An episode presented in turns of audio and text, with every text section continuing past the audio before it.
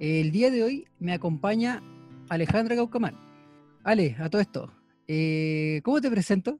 Educadora diferencial, ¿Sí? educadora diferencial, eh, magíster en... Doctorado en, en Eh, cortar eh. con tijeras zigzag. ¿Ya? diferencial, pero con mucha experiencia en la educación parvularia, porque casi toda mi, mi labor profesional la he ejercido en el área de la educación. Dale. Eh, ¿Cuánto tiempo lleváis más o menos? 20 años de, de práctica profesional. Entonces, el día de hoy nos acompaña Alejandra Caucamán, educadora diferencial con 20 años de experiencia. ¿Cómo estás, Ale? Muy bien. ¿Y tú, Abel, cómo estás? Bien, aquí estamos en una nueva conversación. Esta vez, como decía tu, tu currículum, eh, tiene que ver con el tema de la educación y eh, específicamente esto de eh, la educación de prebásica. Entonces, para iniciar esto, vamos a aprovechar de contar un poquito cómo nos conocimos, cómo llegamos a esta instancia de hoy día de conversar. Cuéntanos un poquito, Ale, ¿dónde nos conocimos? A ver si te acuerdas. ¿Cómo me conociste? Sí, ¿cómo me conociste? Eh, ¿Cómo nos conocimos? En el, en el colegio donde coincidimos laboralmente hace, ¿cuánto? Unos, cuatro, cinco años atrás, Cinco años atrás. más o sí, menos, ¿cierto? Sí, cinco años. Eh, tú eras el psicólogo en su momento del, del colegio y trabajabas con todos los niveles, desde los más chicos hasta los adolescentes, porque el colegio tiene desde, la, desde el preescolar hasta la enseñanza media. Claro. Así nos conocimos, pues, te Así fuiste acercando y de ahí fuimos como interactuando más, eh, intercambiando chistes, eh, risas. Conocimiento de toda índole. Claro, conocimientos, en fin. Claro.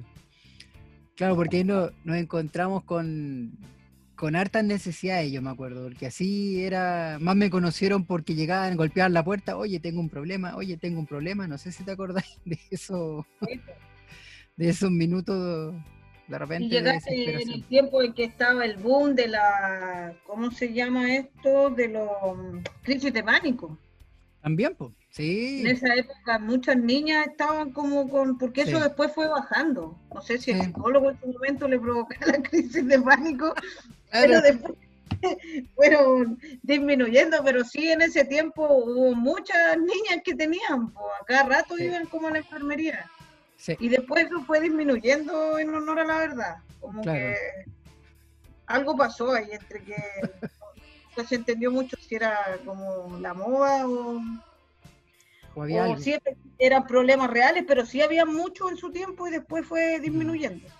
Sí, pues se daba mucho eso de, de que de repente se exacerbaba en ciertos años. No sé si te acordás que hubo un año también que eh, se veían como más, no sé si niños depresivos, pero como harto niños más tristes en el patio, como deambulaban. Porque para que se entienda un poco, prebásica donde trabajábamos estaba como en un, bueno, fue cambiando con el paso de los años, pero finalmente quedó como en un palquito. Entonces todo el resto de los niños los miraban. Y creo que todavía siguen así, ¿o no? Sí. Ya. que compartimos como estamos juntos pero no revueltos, eh, Claro. estamos como en un espacio aparte, pero sí, sin embargo, funcionamos todos los, los grandes, porque finalmente la prebásica nunca se, se distanció un poco de, la, de, la, de los niños más grandes. Nosotros, por ejemplo, la- en el edificio abajo está la prebásica y arriba está la enseñanza media. Ah, ya. Sí, pues el colegio es, es completo.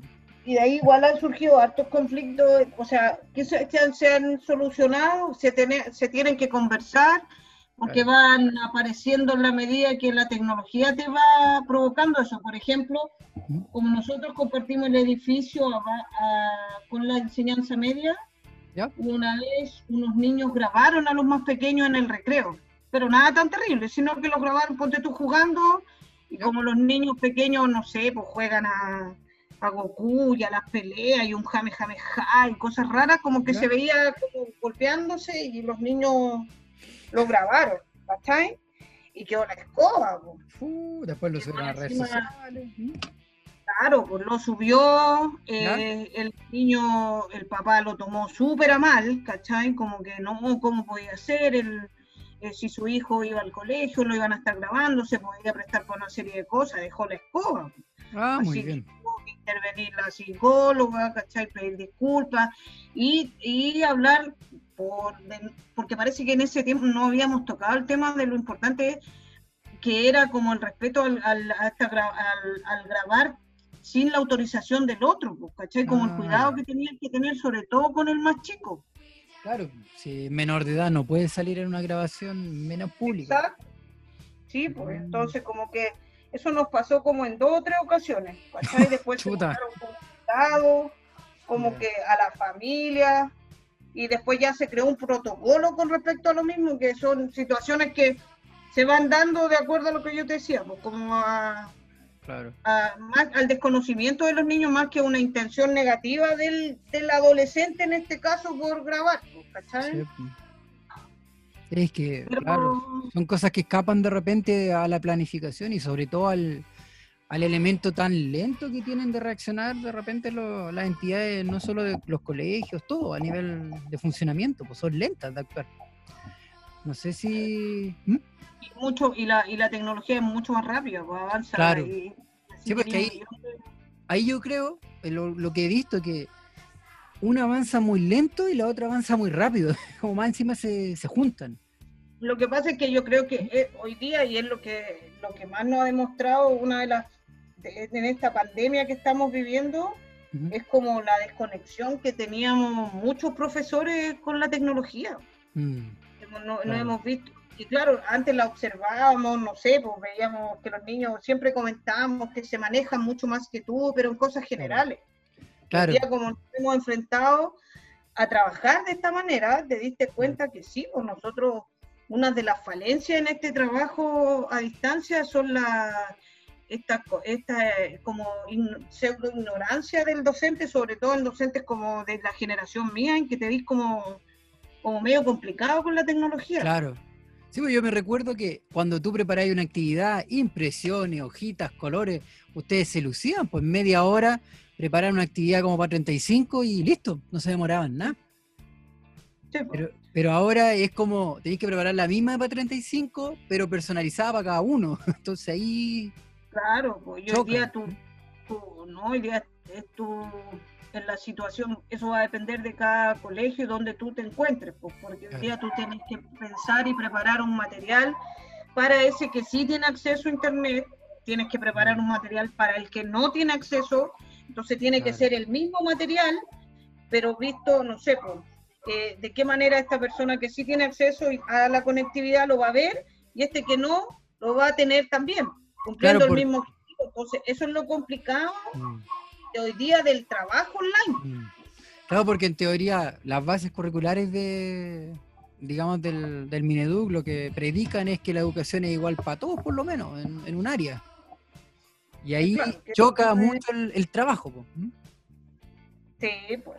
No, hoy día, o sea, estas son las realidades que hoy día estamos, estamos viviendo, pues la es el, esta desconexión también que existe que, con ese alumno que tú no sabes nada de él, porque no tienes cómo, porque eh, antes, claro, no sé, pues era el niño que estaba callado en una esquina y tú lo identificabas, pero hoy día ese niño callado de esa esquina no, no interactúa contigo, no contesta las llamadas, no se mete a las clases, no, no, no está participando. O sea, claro, se vuelve un trabajo complicado. Ahí enfocarlo, por lo menos yo lo pienso como de la pega que alguna vez incorporé, porque ese caso está en silencio no, no se ve, desapareció. Sí, pues, y hoy día el Mineduc a ti te pide trabajar y, más encima hoy día te piden evaluar. Sí. Mm. Entonces, claro, si bien hoy día se está hablando de otro tipo de evaluación, igual tú tienes que tener esa interacción para poder evaluar. Porque hoy día se habla de una evaluación formativa, tú ya no vas...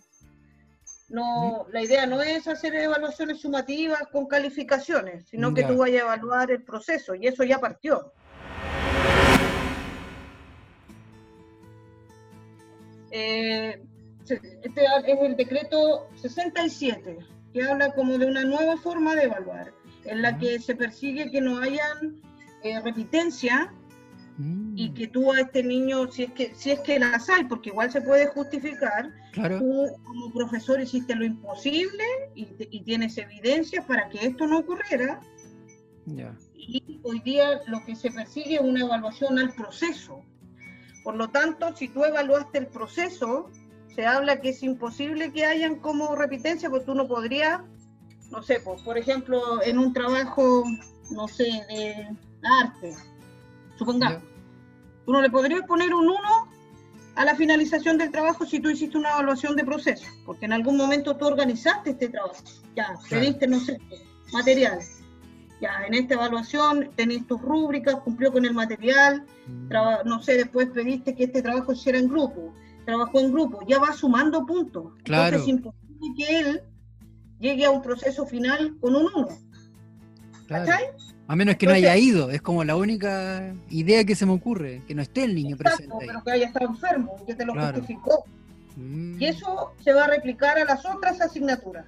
Ah, ya, entiendo. Entonces va a haber un trabajo a la evaluación em, que tú puedes poner mensual, ¿cachai? Pero un mm, proceso en la evaluación. O sea, espérate, claro, ¿Ah? no solo, que no solo eh, estamos, están experimentando ustedes como un cambio de paradigma de cómo hacer las clases, cómo construir las clases, sino que también cambió cómo evaluar las clases. O sea, todo lo que habían llevado haciendo todo este tiempo cambió. Exacto, ¿no? Yo diría que al final la evaluación formativa, igual en eh, para la modalidad que estamos viviendo, se acomoda más que una sumativa, porque hoy día sería imposible evaluar con una nota. Pues, tal vez sí con este trabajo de proceso, viendo cómo la retroalimentación, pero hoy día tú chocas con que no todos tus alumnos responden. Porque en un promedio de 40, tú hoy estarás trabajando con cuánto, con 20, 25. ¿Cuántos alumnos tienen ahora ustedes en la sala? Por ejemplo, nosotros tenemos 36. Chuta, 36. Los niveles más grandes, 36 la prebásica. Ambos, los niveles más grandes, todos funcionan como de 42. Wow. Somos hartos. Es un desafío. igual, sí, ha sido complicado este tema del la, sobre todo ahora, porque en el correr del tiempo, hoy día, hoy en la fecha que estamos, ya tus prioridades han ido cambiando. Tal vez en un inicio, porque nos pasó? El niño participaba más con la familia, porque el preescolar es un niño que necesita el apoyo del adulto constantemente, pues no es un niño que tú puedes trabajar con él, necesita el adulto, necesita el tiempo del adulto, no es lo mismo que a un adolescente enviar hoy día material, porque él puede trabajar solo. el preescolar y en los primeros ciclos necesita de un adulto que lo acompañe, que le, que le indique, la, que les dé las instrucciones, una serie de cosas. Entonces, eh, me perdí. ¿De qué estamos hablando? de que el, exceso de, no de información, sino de, o sea, de, de participación o la participación de los papás ha ido bajando, parece, por lo que me claro, comentando. Porque eso, claro. ¿Por qué ha ido bajando? Porque hoy día tus preocupaciones ya son otras, mucho el tema de los trabajos es una realidad que muchas, y nos ha tocado a nosotros como colegio, que muchas familias están sin trabajo, mm. están pasando eh, una gran premura económica, muchos contagiados tenemos, entonces tus prioridades no son claro.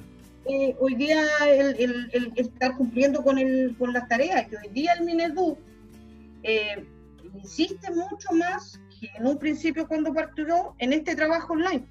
Hoy día se está pidiendo a los colegios que tú hagas estas clases online.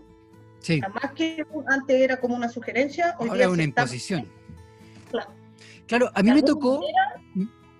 Mira, a mí, sí, eh, a mí me tocó con mi hijo, bueno, ellos están en prebásica, y, o sea, perdón, están, claro, en prebásica, están en pre-kinder. Y claro, estábamos con actividades, como tú señalabas, y así de a poquito estábamos todos tratando de trabajar, entendiendo esto, y de repente las actividades pararon y nos dijeron, hay un reajuste del Minedum, y no hubieron actividades, todavía no nos llegan actividades, y quedamos plop. Y ahora que tú me decís esto, me hace más sentido, porque si quieren evaluar esto, porque están apareciendo unas actividades que a mí me, sorprendieron. Mira, tú tenés más años de, ruedo en, educación, que por ejemplo a mi hijo ahora le están pidiendo que ellos ya sepan escribir su nombre, reconocer las vocales, y la tía quiere hacer una evaluación por Zoom. ¿Cachai? Y yo quedé así como, ¿cómo? ¿Cómo va a evaluar a los 40 y son, no, son 37 compañeros los que tienen mi hijo? ¿Cómo los van a evaluar? La tía va a tener que estar como cuatro horas viendo uno por uno.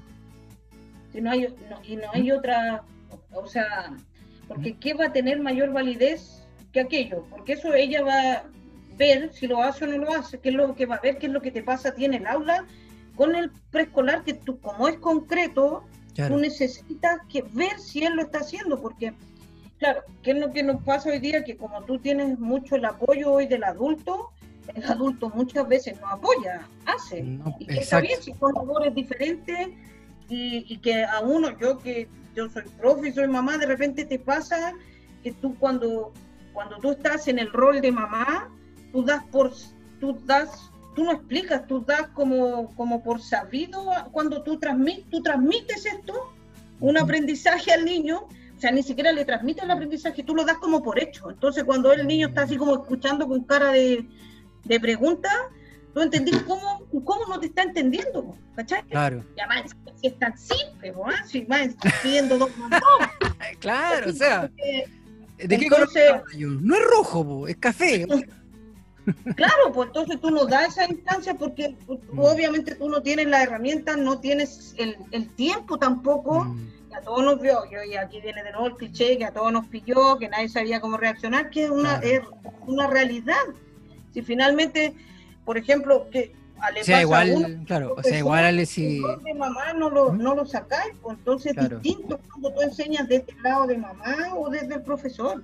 Claro. No sé si te acordáis, por, eso te decía como la, la, intrusión ahora, de que cuando trabajábamos y de repente nos juntábamos ahí en la oficina a conversar diversos temas, de repente incluso me acuerdo escucharte la tía diciendo otra vez lo mismo, lo, siempre lo mismo, que era como todo repetitivo. ¿Tú creí en tu, en tu experiencia, en tu, en tu año de, circo, por así decir, de que igual se debió prever algo alguna vez? ya que el Minedu cambia, bueno, a modo de los que hemos trabajado y sabemos que cambian las prioridades cada rato. O sea, se le ocurre algo y lo cambian nomás. Porque yo me acuerdo que cuando yo estaba, se le ocurrió que la familia eran tan irresponsables que el colegio se tenía que hacer responsable. No sé si te acordáis que yo iba a las casas de los cabros a verlos cuando faltaban, incluso usted empezando a preguntar. Entonces, respecto a eso mismo, ¿encontráis tú que, que podrían haberse preparado mejor, quizás? con esta misma herramienta? ¿Podrían haberlos preparado porque ustedes les pedían N? En ese tiempo estaban haciendo el proceso de evaluación, no sé si te acuerdas de eso. Del...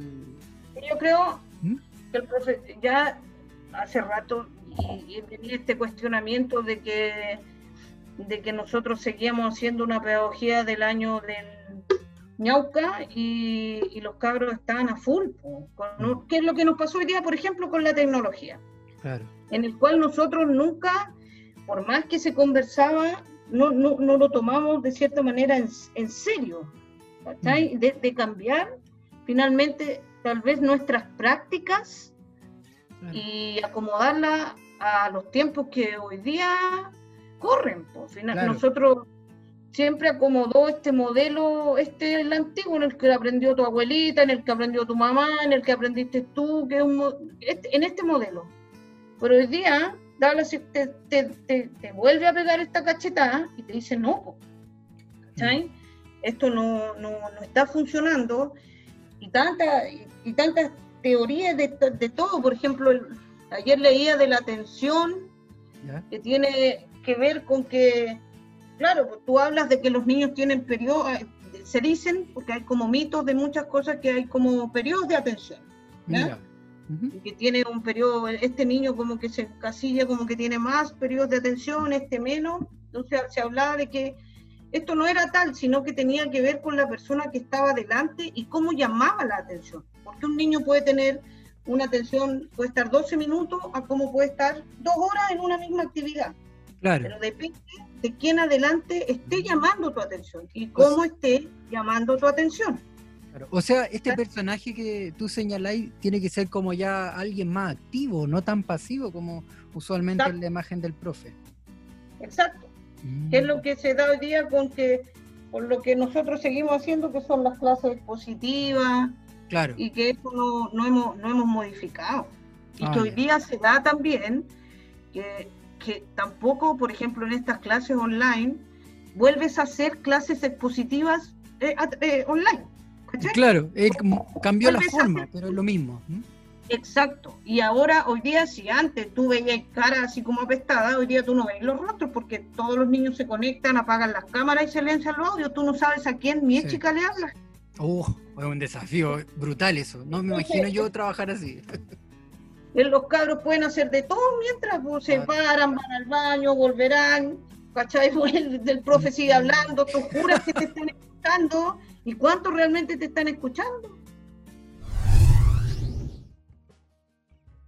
También eso es como hoy día, o sea, si vamos a hacer este, este cambio, o si se está produciendo, es como no trasladar lo que hacíamos en el aula hoy día de manera Sí. a través de las pantallas, pues, ¿cachai? Ese es el desafío. ¿Cómo lo Sí, hacemos? Uno, un nos tenemos que capacitar en la Sí. tecnología, ¿cachai? Porque habemos muchos, y me incluyo, que está como que tenemos las ganas y todo, pero sí sería bueno que desde los mismos colegios nos capacitaran. Sí, alguien tiene que hacerse cargo, porque no es, no es, yo creo, yo en lo personal, creo que ya está bien exigirle porque mi visión de cuando trabajé hace harto tiempo allá eh, y en general de los colegios es que siempre se carga como la mano al que ejecuta, en este caso el profe. El profe tiene que capacitarse, el profe aquí, y siento que quien lo respalda hacia atrás también ojalá podría tener como una flexibilidad de poder eh, de, de darse cuenta que también es parte. No sé si se ha cambiado eso, tú lo sentí igual, que como a nivel de esfera de administración siga la misma como rigidez, porque es fácil decirle al de más abajo, ya vos, apúrate, hay que hacerlo de otra manera. Pero si tú no sentís porque te implica gastar tiempo, eh, capacitación en quizá evaluaciones, no sé, dinero, a lo mejor te lo, claro, no, no, no, no es que lo vayas a perder, sino que todo lo que se prende eh, va en pro de ti misma, pero también está tu otro lado, que es tu vida, y que si estáis como eh, al frente de esta gran batalla, y que nadie te ha dicho cómo se pelea, como vais aprendiendo en el momento, en el día a día. Entonces, Claro, y eso yo creo que ¿Mm? eh, las personas que llevamos mucho tiempo tenemos mayor fortaleza de enfrentar, porque ya tú lo has visto en tu práctica, pero sí complica a quienes van recién partiendo cuando tú necesitas como directrices, pues, cosas como claras de, de qué vamos a hacer, hacia dónde vamos, porque uno por último, tú ya manejáis un poco lo que es el currículo, sabes qué etapas vienen, qué primero, qué después, entonces tú, tú ya tienes como ese esquema en la cabeza que te lo ha dado la práctica, pero no quien viene recién, quien viene recién saliendo, que necesita equipos que sí tengan claro para dónde vamos, y eso Claro. en verdad no se ve mucho. mm, No, pues ahí seguimos como cojeando. Sí. La educación, eh, eh, yo, yo hablo por mí, porque lo que yo viví, la encuentro que es lenta. Es como peor que un elefante blanco, así como le llaman esto, de una máquina muy lenta y dura de, de moverse. Va todo probando lento. Y no sé si, si será por... ¿Mm? Injustificable, porque, o sea, aquí en lo, hubo un tiempo que estuvo bien de moda esa fla- eh, una frase que yo decía harto, que cuando un doctor diagnosticaba mal, te llegan las penas del infierno, Claro, ¿cierto? Podéis matar a una persona, claro. pero el profesor cuando hace mal su trabajo pasa, po, pasan generaciones, generaciones, y a ti nadie te hace nada y tú quedas ahí, porque también es la autocrítica, es, pero nula, po. o sea, yo desde mi labor lo hago perfecto. Ah, yo miro para el otro lado. Ah, bueno. Sí, pues yo desde que yo, pucha, yo ya lo sabía o yo ya lo hice, o claro, pero nunca viene esa autocrítica de decir, pucha, a lo mejor, claro, debía haberlo hecho mejor. Y, y no sé, yo, por ejemplo, no, yo, yo, te- yo digo, y de ¿Ya? verdad lo digo, yo no, yo no trabajo, eh, y yo creo que cuando uno lo entiende así, tu práctica mejora. Tú no trabajas para dirección, o me entiendo, tú sigues, sigues esos lineamientos obviamente de tus equipos y todo eso. Pero tu trabajo es con los niños y para los niños y en Claro. beneficio de los niños. Y cuando tú lo ves así, eh, tu labor profesional igual, claro, tú vas a poder cometer, vaya a cometer errores, obviamente, pero si tú ves desde, desde esa parte, cuando tú tenés clara desde ese lado tu profesión, tú mejorás mucho la, a ver, ¿cómo digo? No, no es que mejores, sino que sí, tus prácticas yo creo que obviamente van a mejorar, porque tu compromiso es con, con, el que realmente te está dando tu sueldo. Claro. Que no es, que son los niños, pues, y el compromiso, entender esto de, de, que por algo estáis ahí, pues, ¿cachai? Igual, claro, es complicado e, esa postura. ¿eh? Yo lo pienso así súper de afuera, para ser súper, súper eh, abogado del diablo, como de, de que si la cabeza quiere girar y tú consideráis que a lo mejor no lo están haciendo bien, te encontré con un conflicto, ¿cachai? De interés. Es como, a lo mejor tú decís, esto que van a hacer no va a ayudar a los niños. Y te obligan a moverte para allá. ¿Y, ahí cómo quedáis tú como profe? ¿Cómo te enfrentáis a ese, a ese sensación de...? Ahí viene la, otra parte. uno que te desencantas, obviamente, no de la profesión en sí, sino de todo este trámite administrativo y, todo lo que viene. Y lo otro después tú vas priorizando, ¿cachai? De lo cual, claro, este desencanto, ¿qué va a provocar? Que me que paralice, que ya mande toda la cresta y diga chao, o sigo trabajando, veo mi... que tiene que ver con las características personales de cada uno. Pues veo el vaso más lleno, escucha, no sé, pues veo, y aquí me traslado a mi interés, ¿cachai? Me, que, me acomoda a mí acá, ¿cachai? ¿Qué, ¿Qué, beneficios tengo yo estando acá? Eh, tanto eh, personales como profesionales, ¿cachai? Entonces ahí vais colocando como en la balanza, porque también finalmente es tu decisión, tú de un lugar puedes irte nomás. Claro. O tú quedas. Claro. En la base de lo que tú puedas, de lo que tú crees que puedas construir, tú decides nomás, pues si finalmente Nadie tampoco te obliga a quedarte en un lugar y estar toda la vida reclamando, reclamando de que, oh, ¿me entendí? Sí, claro. Perfecto. he estado 20 años. Claro. Se entiende. Oye, pero, por ejemplo, esto de. Yo alguna vez lo planteé, no sé si te acordáis, hablaba tanta tontera de repente. De esto de, de que con los profes se debería trabajar a nivel de, no sé, pues estructura sensible como lo que es el psicólogo, eh, orientadores, de repente. Eh, ¿Tú lo has visto eso en el colegio? ¿Ha habido algún trabajo? Porque a este personaje se le exige, se le exige, pero también es persona, porque tiene un punto de, a lo mejor, de saturación, de poder ordenarse, porque yo había empezado a hacer eso alguna vez, hace muchos años, y no sé si eso se siguió, desapareció, se formalizó, ¿pasó algo? No, yo creo que eh, no, no, sé si no sé si empeorar es la palabra, no que son algo más suave. Pero sí como que ¿Mm? se retrocedió. Hoy día no se mm. no se entiende, yo creo que tú le preguntas, yo hablo de, donde yo trabajo, eh, y a nivel personal también, de tú preguntas cuál es la función del psicólogo en un establecimiento educacional y no la encuentras según lo que está pasando hoy día. No, no, sabes mucho cuál es, a dónde está enfocado, porque claro, en un momento se te plantea que el psicólogo no puede hacer, eh, ¿cómo se llama? Terapias. Claro, no puede intervenir de manera clínica en un ambiente educacional. porque son muchos alumnos, ¿cierto? Porque ¿cuál es la... la, ahí, hay una... ¿por, qué se da eso?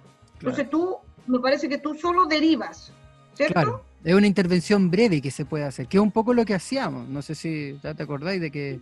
Hoy día, como que esta, no se entiende mucho esa función, porque si es por derivar, tú observas que un niño que ya más o menos no sabe, más o menos tiene problemas, ve aquí, ve allá, lo ve de esta.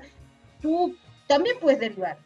Entonces, no creo mm. que esa sea la única función que sea como la, que, la, del psicólogo, ¿cierto? Claro, perdió valor en ese caso, por lo que me está diciendo. Exacto. Entonces, mm. otra, por ejemplo, de repente se toca con el tipo ya de que nos ha pasado mucho ahora, sobre todo con el tema de la inclusión, que hay que evaluar, hacer test, psicométrico. Ya. Entonces, eh, no sé, pues la otra vez pasó que ahí quedamos todos pro, eh, que se les pidió a los psicólogos y eh, me parece que uno de los psicólogos contestó que no era, él no era educacional. Entonces, como no era educacional, no podía hacer evaluaciones psicométricas.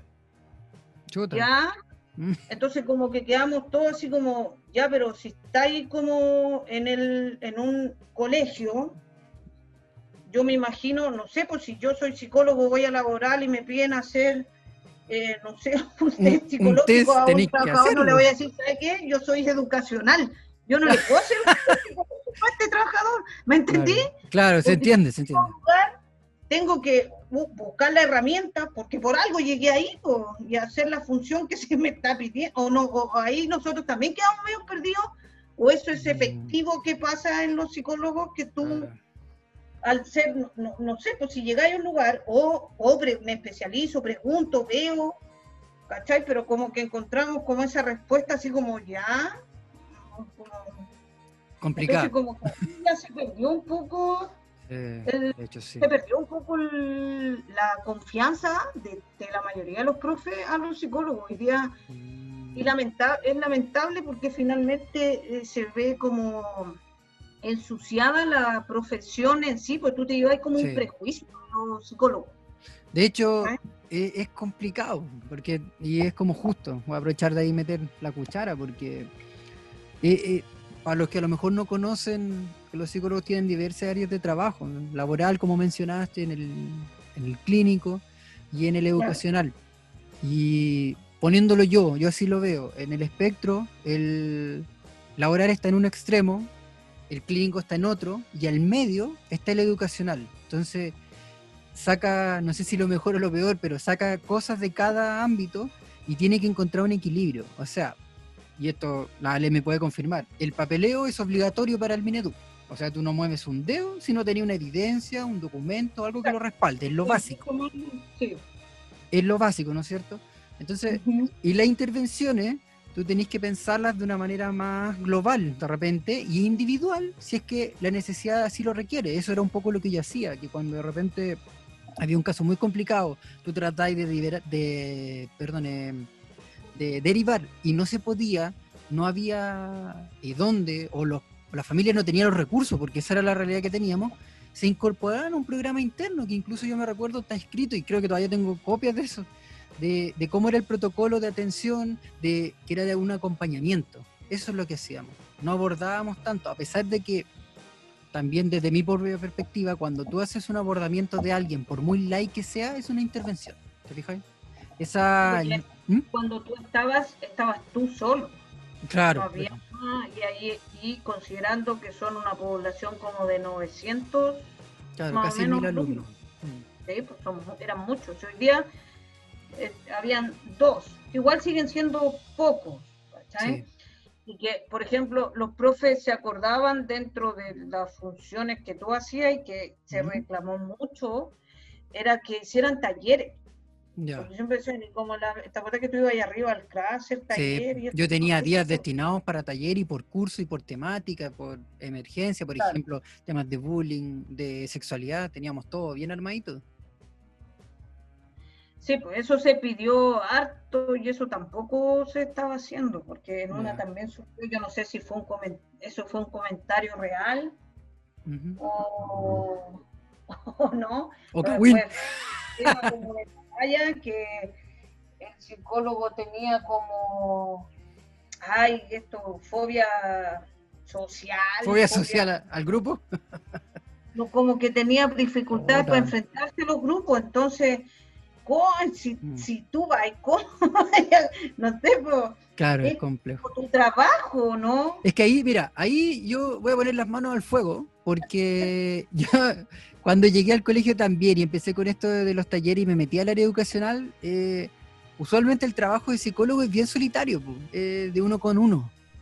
En cambio, el educacional hace como este cambio y tiene que exponerse al grupo, o sea, es evidente. De hecho, al principio de año tenéis que estar obviamente al frente de, todo el grupo, presentarte, que la gente te conozca y te, te, te conviertas en un referente dentro de la organización. Pues si para algo es, pues eh, está al servicio de casi toda la área.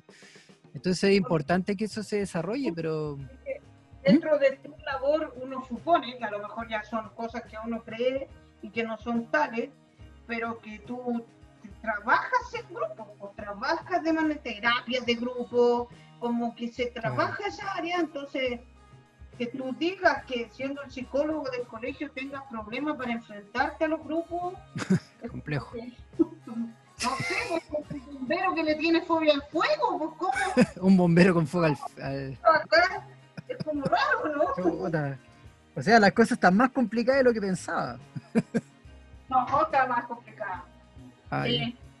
No, y, bueno, el día, como te decía, eso de las de los que no, el otro día no, bueno, cuando estábamos en el colegio, nos acordábamos con la Joana de, del tema de las crisis de pánico que disminuyeron. Mm disminuyeron enorme y hubo un tiempo en que fue un boom, porque, porque como nosotros estábamos al lado de la enfermería, siempre veíamos que bajaban con la silla de ruedas, que la iban a buscar, que estaban cuatro con ella. Sí. como que después como que se calmó, estaban mejor. Es que, es que sabes que eso es un tema de repente en el tema de, valga la redundancia, de de las problemáticas que van surgiendo los años, todos los años eran distintas. Yo hacía seguimiento. La verdad que siempre estaba haciendo encuestas, estaba lleno de papeles. Dentro de las encuestas, pues, siempre evidencia. Ah, salían que iban cambiando cuando estaban la, población de los chiquillos se ponía más depresiva o más agresiva o más impulsiva y, y, todo se iba moviendo, todo iba cambiando dependiendo también de lo que socialmente está pasando. Ellos reaccionan, pues todo, el mundo reacciona, solo que el adulto usualmente tiene más recursos para esconderlo, para manifestarlo, para sacarlo por un lado. Pero en los estudiantes, yo siempre he encontrado, en el área por lo menos educacional, eh, es un área eh, heavy de trabajo donde tenéis mucha pega. O estáis en aula, o estáis individualmente, o estáis a nivel de jefatura, o estáis a nivel de profesores. Entonces no tenéis que bajar la guardia porque por uno u otro lado te, te sale algo y siempre es para peor. Sí, es verdad eso, sí. Pues puede ser que las problemáticas hayan ido, como tú decís, variando. Claro. De un año a otro. Hoy día tenemos otra. Y a la cual después también va a ser un tema el cuando volvamos. El tema emocional va a ser brígido, porque eh, enfrentarnos a esta nueva realidad, cómo lo vamos a hacer, de partida vamos a estar todos, nos vamos a dividir en grupos, porque cuando volvamos es, difícil que volvamos los treinta y tantos, los cuarenta y tantos. Yo lo que sí había escuchado, no sé si será así, bueno, que se está haciendo en algunos lados, es que para poder dividir los grupos y sacar el metraje, es que hay que estar como casi dos metros separados los niños más o menos, y van a tener que ser casi guardianas de, que no se toquen, no se acerquen mucho. Pues, es que sí, van a dividir la jornada, como lo que la reforma educacional rompió. O sea, va a haber tarde y mañana. sería para algunos establecimientos la única opción de poder solventar la demanda de, los niños, porque no hay más colegios, no hay más, no hay más, digamos, pupitres para que se pongan o se sienten en realidad. Esa es una, el tema de, la, este, de la nueva forma en que nos vamos a tener que interactuar, porque ya por ejemplo, el tema de tocarte, de abrazarte, de saludarte de, la mano, de un abrazo, eso ya no se va a poder hacer. No, ustedes que son más de piel, por lo menos en un principio. Claro. Y lo otro eh, viene la parte más, más cotota, que muchos de los niños que vuelvan eh, han perdido a sus abuelos que vivían con ellos, a la mamá, eh, al papá. Familiares o vecinos. Entonces, igual va a ser complejo. No van a volver los mismos niños que se fueron. No, y hay capaz que hay niños que no vuelvan también, porque la familia va a preferir cambiar de vida. Usualmente, eh, con estos fenómenos, yo lo que he estado leyendo es que empiezan a aparecer migraciones. La gente se, se hastia de, esta situación y se van, se mueven. Quizás yo creo va a haber una migración, que es un fenómeno que no se ha hablado mucho, pero que va a ser silenciosa, pero eh, real que se van a mover entre comunas, entre regiones, incluso capaz que hasta de países. Sí, porque, cuando tú tienes como también eso de como de evadir un poco la, la realidad, si sería estar lejos que vivirla así como sí.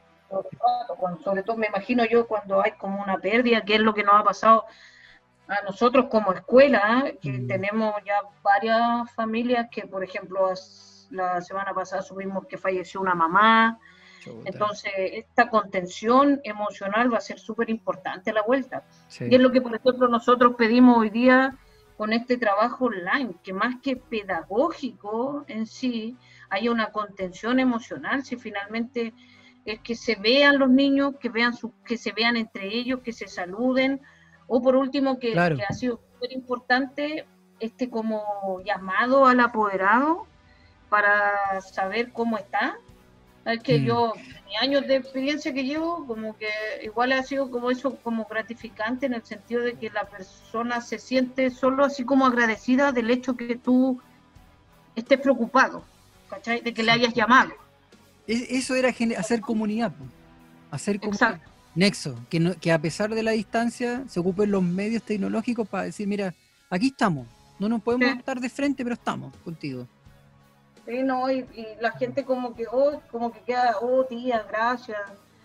Muchas sabe que bueno su llamado. Y en la mayoría que nosotros hemos podido ayudar, por ejemplo, la semana pasada se hizo este registro de cómo estaban económicamente y de salud, ya viendo que hay muchos problemas económicos, eh, la tía, la directora depositó una plata para las mamás, ¿cachai? Entonces igual ellas estaban como súper agradecidas dentro de lo poco, que igual era importante, porque más que nada es como más que la caja o la es como decir que estáis ahí, pues, ¿cachai? O una manera que no están solos dentro de esta gran eh, como lucha que viven, pues, ¿me entendí? Claro. Sí, porque es que... Va a ser complicado todo si es que volvemos. en las condiciones físicas y emocionales van a ser complicadas. Sí. Pero quizás cuando volvemos. Ese es el tema, cuando volvamos. ¿Cuándo? Sí. Hablan de septiembre, octubre. Mm, yo lo veo difícil. Yo siendo súper optimista, yo creo que en un año más. Es que también es poco sostenible en un año más, porque mm. ahora, por ejemplo, ya, si se hablaba de la evaluación formativa, ¿qué vamos a hacer? ¿Vamos a, por ejemplo, a, van a pasar todos al tiro de curso? Claro. ¿Qué vamos a hacer? ¿Cómo vas a hacer con este niño que nunca tuviste conexión con él? Mm. ¿Ese va a repetir? ¿Cuál va a ser el criterio? ¿Aprendió? ¿No aprendió? ¿Lo podemos exigir? Mm. En algún momento se tendrá que que pedir que vuelvan o no sé cómo será. Otra cosa que se planteó en su momento, porque antes de la que pasara la pandemia, ¿Ya? nosotros estábamos con el tema del estallido social y estaba súper potente, en el sentido de que nosotros eh, todos los días los niños de la media se arrancaban. Mm. Y tenía que suspender clases. Nosotros, por eso ha sido tan, este año, esa eh, ha sido súper complejo en el sentido que no conocimos a los alumnos. Por ejemplo, todos estos niveles nuevos, el que te toca un profesor, este profesor no alcanzó ni siquiera a conocer a sus alumnos, porque si bien esto pasó como a fines de marzo, todo marzo fue complicado, nosotros casi todo marzo estuvimos con las clases suspendidas porque los cabros se querían arrancar, mm. ¿cachai? Empezaban a golpear las puertas, asustaban a los pequeños, estaba la escoba con el tema de la... Claro, y, el colegio claro, se caracterizaba por ser bien cercano con los estudiantes, pues. no, no hay una gran lejanía. Sí, pues lo que estaba pasando era que eran los otros colegios que iban a buscar a los niños, y eso pasó ah. las dos últimas semanas antes del coronavirus. Ya. Entonces iban estos colegios que estaban al lado, los que están cerca del Molto Balaba, los del otro lado, iban a buscar a los niños, se iban, teníamos que suspender porque los más chicos se asustaban, quedaba la escoba, no había muchos protocolos, esto era nuevo, primera vez que pasaba que, porque ni siquiera eran los alumnos de nosotros, no. ¿cachai? no dejaba salir, los niños de afuera empezaban a mandar más en barra, ¿cachai? Ah, Entonces, ahí teníamos como el otro problema, en el que tú, porque muchos apoderados, y eso pasó en millones de otros colegios también, que reclamaban en el sentido de que tú dejabas ir al niño, ¿cachai? A los grandes. Claro, y el chico. pero tú después, tu papá estaba confiado que tu hijo estaba dentro del colegio, entonces había muchos reclamos de por qué los dejabas salir. Claro. Y al final ese era el mal menor, porque si no los dejabas salir, te dejaban la escoba, ¿cachai? de afuera, porque los niños que venían de los otros colegios golpeaban las rejas, tiraban cosas. se ponía complicada la situación, pues tensa. Esa crisis venía pasando antes del coronavirus. Y siempre me acuerdo que nosotros tirábamos como talla. Yo me acuerdo que el último viernes que estábamos ahí, yo decía, ¿por qué estaban planificando? porque ya ahí estábamos viendo un trabajo, se estaba viendo un trabajo online, porque ya con la enseñanza media no estabas teniendo clase. Ya, ya estaban fuera ya, literalmente. La enseñanza media, claro, ya no se estaba, ya no estaba yendo porque era así tenía, era muy riesgoso que estuvieran y aparte no iban, iban una hora y se querían ir, ¿cachai? Entonces, en alguna medida, muchos colegios adoptaron la modalidad de tener clases de primero a sexto básico. Sí. Los que tenían enseñanza media. ¿Cachai? Me recuerdo ver eso, sí. Entonces, es lo que también hoy día se plantea, de que una vez que vuelvan, también va a quedar la escoba, entonces mm. también se ve quién, a quién vaya a hacer volver. Claro. ¿Vaya a dejar que la media vuelva y deje la media embarrada de nuevo? ¿O vaya que ahí, claro. Ahí no sé si inconscientemente, en realidad es un tema relacional que no podemos dejar de sacar de encima, que aquí realmente la educación está tan inmiscuida en casi todos los aspectos de nuestra vida, que ya ahí empezamos a tocar otra fibra, nos vamos para otro lado, porque ahí ya es una responsabilidad mayor, política, eh, de gobierno, pero que está metida, porque te fijáis que empezamos a hablar de algo súper sencillo, entre comillas, y como muy muy del día y termináis subiendo porque efectivamente eh, no estamos solos, son interrelaciones súper potentes y que es verdad, porque imagínate como tú decís, yo lo pensaba ahora mientras me lo mencionaba, y estos chiquillos después, estos ciudadanos del día de mañana, eh, ¿cuál va a ser la actitud frente a los problemas? ¿Cómo los vamos a resolver? ¿Nos vamos? Eh, ¿Nos dejamos votados? Entonces, creo que va a ser un golpe sumamente potente eh, a, todo lo, a todo nivel, a todo nivel social, tanto para los chicos, para los grandes. No, y tiene que ver mucho con la, eh, las directrices que el adulto da. Porque yo me acuerdo que yo estaba, porque yo como mi realidad es la prebásica, eh, yo no tengo mucha relación a no ser con mi hija, con, con el adolescente. Pero yo me recuerdo de que, y eso me impresionó harto, que cuando estábamos en esos episodios que venían estos cabros de afuera a buscar a los niños del colegio, entonces se le, ya en, en una primera instancia se dejó salir. Como vinieron estas complicaciones, en una segunda instancia te hacían firmar. Ya. ya, tú quieres ir, fírmate, vas. Es tu responsabilidad, después se te llama el apoderado, yo tengo un control de que tú te quisiste ir y fue tu voluntad. ¿Cachai? Entonces me acuerdo que un, cabro, le pregunta al profesor, profesor, ¿y usted qué haría? ¿Usted se iría? ¿Usted se queda? Una pregunta. ¿Sabe que tan eh, eh, importante lo que el profesor dijera? ¿Cachai? Un referente frente al curso. Y el profesor le da a entender, dentro de sus conversaciones, que salió como una cosa como más... Ah, yo en los 80 o estaba en la universidad, era como una, como que en, la respuesta que le da, le da a entender que él se iría. Ya. ¿Cachai? Entonces, yo le digo, y yo que estaba atrás, yo me acuerdo que le digo al niño, mira, yo mamá, obvio que no dejaría que te fueras, porque yo mamá estoy preocupada, yo creo que tú estás aquí en el colegio, ¿cómo yo voy a estar en el trabajo? Llego a las 6 de la tarde y tú te fuiste de aquí, yo confía que estás en el colegio. O sea, yo mamá, profe, no te dejo, o sea, si tú quieres, si tu mamá te dejó y te dio permiso, tú ándate. Pero no, al final estás hablando con un menor de edad y los riesgos que él corre afuera, yo lo veo desde el lado mamá, yo a mi hija no, quería que se fuera por los riesgos que implica, porque cuando los cabros se arrancaban, corren, los pueden atropellar y una serie de cosas que venían. Y, era, y es riesgoso, independiente de la lucha, que tú la podéis compartir y lo que sea. Pero voy al hecho de que tan importante y tan estas directrices que da el adulto, el adulto, el modelo, modelo mm. profesor, modelo papá, el que sea, y, cuando no está el papá, yo veía cuando este cabro preguntaba, pucha, qué importante la opinión del profe, y lo que él diga, eso él, lo, él estaba como empapándose de lo que el profesor le dijo en su momento, ¿cachai? Claro. Como es heavy como en la adolescencia y un profe que, que tú valides también, pues tampoco... no es cualquiera. es que, sí, pues hay toda una búsqueda de ahí de, identidad, de pertenencia. ¿Qué hago, profe? ¿Me, uno a esto? ¿No me uno? ¿Lo pruebo? ¿No lo pruebo? E, eso es lo complicado, por eso a mí en un minuto me gustó esa área. ¿Te fijas? Y, lo, y, lo, y, lo, y tú, lo, lo que tú contestes, lo potente que es. Porque finalmente él te está preguntando porque él está validando mucho tu opinión y lo que tú le digas es súper potente. como tú encauces, el cabro lo va a tomar. Claro. ¿Cachai? Entonces, como que igual era. Por esto es complicado trabajar con la adolescencia. Por eso yo prefiero los niños. Ah, una, una carita contenta y listo, nada más. Claro. Una carita feliz, una carita triste, listo. Decir menos drama. No hay más drama. No hay más drama. No, suele pasar. Pues, sí. Mira, yo trabajo ahora a todo nivel, pues, desde niño, adolescente, adulto. Y creo que cada área tiene su, su grado de dificultad, sus falencias, sus partes divertidas y sus partes locas, porque esa es la verdad. Pero yo lo que, y por la razón que estamos hablando aquí, es que creo que falta mucho eh, el tema de la comunión, de hablar, de expresar, de decir las cosas.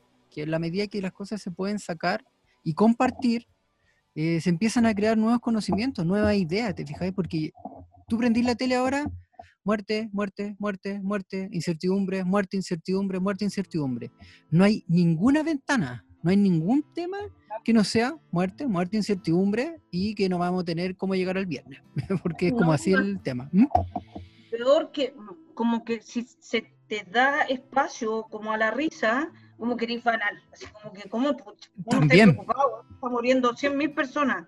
Claro, Pero, oye, también te puedes reír, dar es como esa ventana, abrir, también me puedo reír, no sé, yo, eh, yo- claro, como que tú no veías ese espacio, como que todo es serio, muerte, claro, es como tú decís, serio, Mm. muerte, no, no hay más, no hay espacio para otra cosa, y si se da, ah, qué banal que eres, ¿ah? Tú Claro, eres- pensando en tanta gente que está muerta de hambre. no piensa en nadie más que tú. Exacto, pero Mm. obviamente que tú estás preocupado, pero es como que necesitáis también esos canales, sobre todo para los niños, que Ese es el tema. Sí. Sí, de hecho, bueno, este episodio tenía como objetivo esto, levantar esta parte donde están los niños. Te fijáis que básicamente son los más vulnerables, fuera de lo que quieran decir de esto de la pandemia. Yo en lo personal encuentro que son los más vulnerables porque son los que se van a acordar.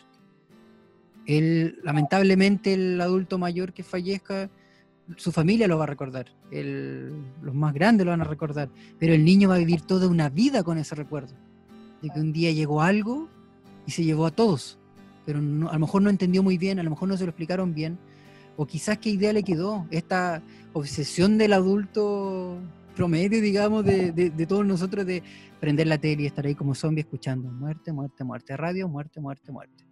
Eso no le hace bien a los chiquillos, no le hace... Te escucháis un poco lejos. Ale. yo, yo creo que Sí. al final, eh, eh, yo el otro día, no me acuerdo quién le decía, esta pandemia eh, nos viene a nosotros, chicos, en la época de los 80, estaríamos, pero ah, locos, Sí, con una camisa de fuerza, porque la calle en los 80 era la única entretención. Sí. Hoy día, afortunadamente, la entretención tú la puedes proveer dentro de tu Sí. casa, que con el play, con el computador o el celular, tú te puedes como en- porque esa es como la entretención hoy del niño, es Claro. como en- tenés que controlar los periodos de pantalla y todo, pero finalmente es lo que hoy entretiene a tu hijo, en el cual como que tan afectado, yo porque tampoco era un niño que salía mucho, claro. o en casa o, o una cosa así, no se ha visto, porque como que su entretención siempre la tuvo como dentro de la casa. Es que quizá aquí convengamos un poco los dos y encontré un punto en común, que los niños son maleables. Eso es lo que el adulto se le olvida. El niño es maleable y él se va a adaptar a lo que tiene. No así el adulto, que va a reclamar por lo que perdió, usualmente. Entonces, ahí choca un poco, y el adolescente también es igual de maleable. Entonces, él se adapta a lo que tiene y lo adopta. Por eso las modas pegan tan fuerte en la infancia y en la adolescencia, pues, porque el momento de, como tú decías antes, del profe, de encontrar tu sentido, qué hago. Y ahí entra todo un tema de, de cómo funciona nuestra sociedad, pues, porque finalmente los que están en, en las cuerdas ahora es nuestra sociedad y cómo la construimos, porque también fuimos parte. Entonces, o sea, fuimos y somos parte, ese es el tema, pero de esta sociedad que ahora está con una pata en el cajón siguiendo la lógica, como que hay que necesariamente reformularla y darle espacios nuevos, darle un impulso. No sé si te parece un poco a ti así. Sí, sí, volviendo por ejemplo como ¿Mm? entre al, al- al adolescente hoy en pandemia también le pero le- no le puede haber caído en otra en otra época mejor un adolescente en pandemia si ya vivía en pandemia. Hoy el adolescente es la Claro. Como Que el que- adolescente yo creo que no se ha dado ni cuenta que hay una pandemia y seguía el que exacto, estaba velado. el adulto joven y ya mayor y, los mayores, porque es una situación que no han vivido. No, nuestra sociedad no ha vivido un golpe tan, tan directo. Hace años que no hay registros de esto. En películas de ciencia ficción solamente. Claro. hoy día es esto, pues el entender, son mm. tantas cosas que hoy día se, eh, eh, en, este como vivir en comunidad, en el que si yo salgo, eh, que es como que esto se ve como tan individual, si al final me voy a enfermar yo, pues yo voy a tener los síntomas, pero tú no proyectáis que tú contaminas, eso no lo proyectan, porque si no, no, no hubieran tantos carretes, no hubieran tantas pues. cosas, que es como, ¿cómo tú transmites eso? En que... Es que el cambio paradigmático es difícil, pues. yo no te puedo decir, piensa, eh, el cambio que vivió Chile, por ejemplo, que a lo mejor tú viviste cuando estudiaste, de que las libertades aparecieron y crecieron y se afiataron, o sea, ¿cómo voy a dejar de yo ser libre? Porque yo he escuchado eso. ¿Cómo voy a dejar de yo ser libre? ¿Cómo no va a poder salir? Porque esto es algo mayor. No, no, no se trata de que nadie te está diciendo no salga. Es como sale, pero enfrenta las consecuencias. Algo que yo pienso que el grupo humano que está ahí ahora más afectado de, estos adultos jóvenes y no tan jóvenes, que sienten que un ataque directo eh, a sus libertades personales siendo que, digámoslo así, si se muere, eh, se acabó, pues, no, hay más libertad, se acabó es, el fin de la existencia. Entonces no hay mayores repercusiones ahí, hasta ahí no más llegaste.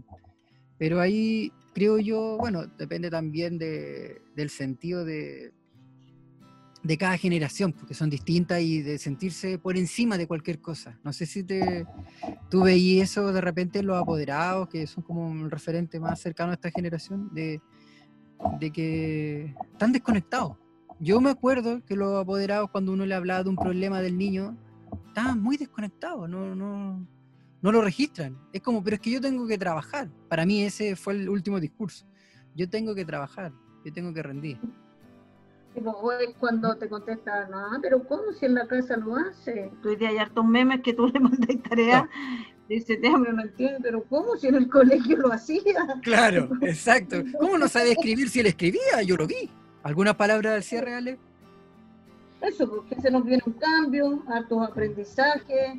Yo creo que, por ejemplo, una de las cosas que que he encontrado buena y un gran aprendizaje que nos han dejado este trabajo online es que yo creo que mañana las eh, reuniones de apoderados a las 7 de la tarde para cagarte frío no son necesarias, las puedes hacer por Oh, qué maravilloso, sí.